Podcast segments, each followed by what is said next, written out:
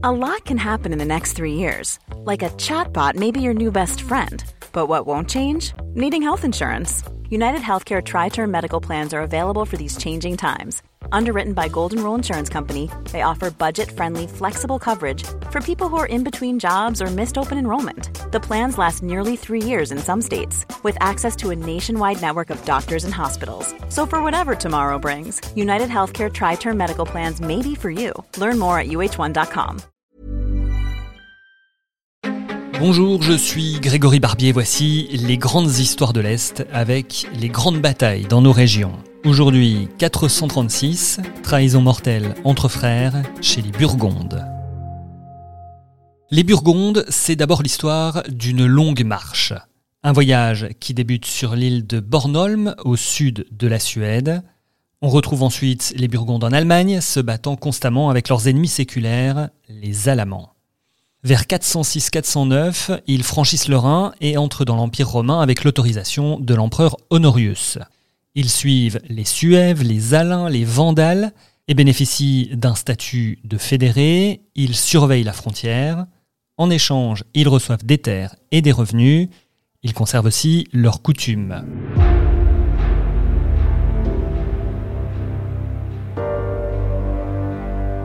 Le premier royaume burgonde s'établit là, en 413, entre Mayence et Strasbourg, avec Worms comme capitale, une ville à environ 150 km au nord de l'actuel Strasbourg. Et celui qui porte la couronne, c'est Gondiker. Gondiker qui, au bout d'une vingtaine d'années, va se sentir un peu à l'étroit. Il rompt le traité et envahit la province de la première Belgique, soit une bonne partie de la Lorraine actuelle. Il aurait atteint la région de Metz et de Toul avant d'être arrêté une première fois par les Romains. Je dis une première fois parce qu'il y a une suite un an plus tard, en 436. Une suite tragique durant laquelle toute l'élite burgonde et le roi vont mourir. Plusieurs hypothèses sur ce massacre, mais la plus probable est celle d'une bataille avec les Huns.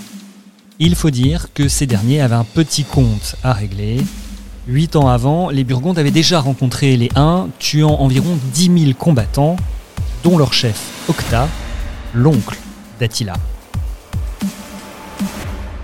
Mais revenons en 436. Les Burgondes n'ont donc plus d'élite, ils n'ont plus de roi, ils n'ont plus de royaume. Leur territoire repasse donc sous le contrôle direct des Romains. En 443, les survivants sont même emmenés de force en Sapodia, un territoire qui va des montagnes du Jura au lac suisse et qui a donné étymologiquement le nom de Savoie. Alors pourquoi les Romains les amènent-ils là? Eh bien, c'est pour se protéger. Les Burgondes vont devoir garder cette région de la Gaule menacée par les Alamans. En échange, quand même, ils perçoivent une partie des impôts. Et en 451, ce ne sont pas les Alamans qui attaquent, mais encore eux, les Huns. À cette occasion, les pertes sont sévères et la bataille douloureuse aussi, car il y a des Burgondes des deux côtés. Certains s'étaient engagés dans l'armée d'Attila, ceux qui n'avaient pas franchi le Rhin au début du siècle. Et cinq ans plus tard, ce sont les Suèves qu'il va falloir affronter.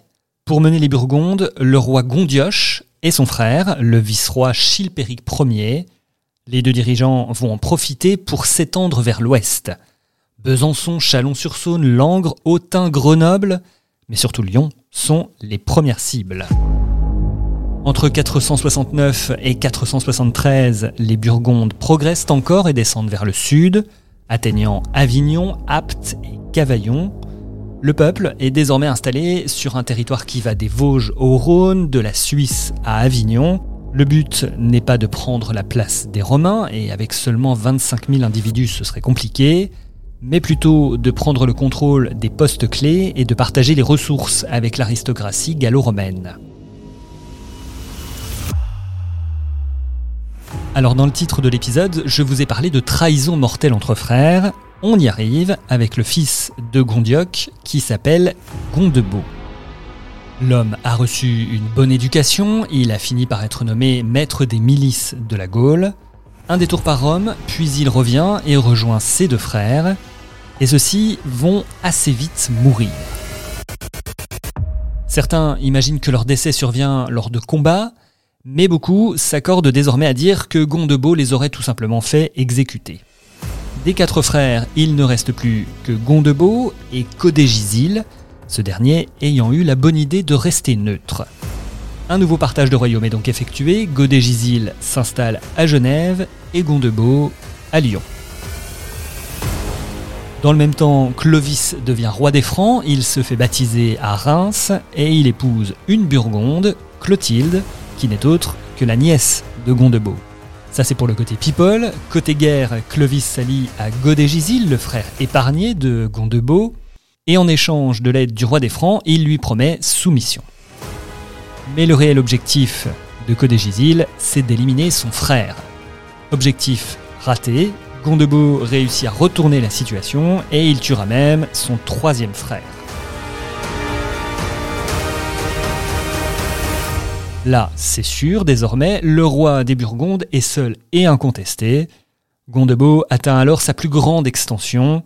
Son territoire s'étend de la Loire aux Alpes et du Rhône au Rhin. Il va également de l'ouest de la Provence au plateau de Langres, incluant une partie de l'Helvétie. Après le sang, l'apaisement. Au début du 5e siècle, le leader s'efforce de maintenir l'équilibre entre Burgonde et Romains. Dans chaque cité, deux comtes sont nommés, un de chaque communauté, chacun jugeant selon son propre droit. La loi des Burgondes, dite loi Gombette, relative à la propriété, au mariage, aux peines à appliquer, contient à la fois des dispositions d'origine germanique et des emprunts au droit romain. Les Burgondes vont aider Clovis et aller au front à ses côtés face aux Visigoths puis face aux Ostrogoths. Clovis meurt en 511, Gondebaud cinq ans plus tard. La fin du royaume burgonde est proche. C'était les grandes batailles dans la série Les grandes histoires de l'Est. J'ai tiré ce récit du livre Les Grandes Batailles, écrit par Jérôme Estrada aux éditions Est Républicain, Républicain Lorrain, Vosges Matin. Si vous avez aimé, dites-le nous en laissant des commentaires. A bientôt pour une autre bataille historique.